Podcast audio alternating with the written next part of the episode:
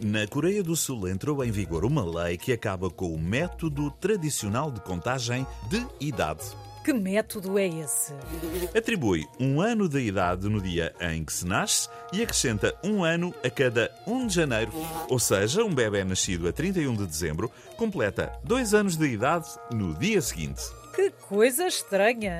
Mas acabou. Agora os sul-coreanos são um ou dois anos mais novos. Não é uma maravilha? Depende. Os que tinham metido os papéis para a reforma dava-lhes jeito à idade antiga.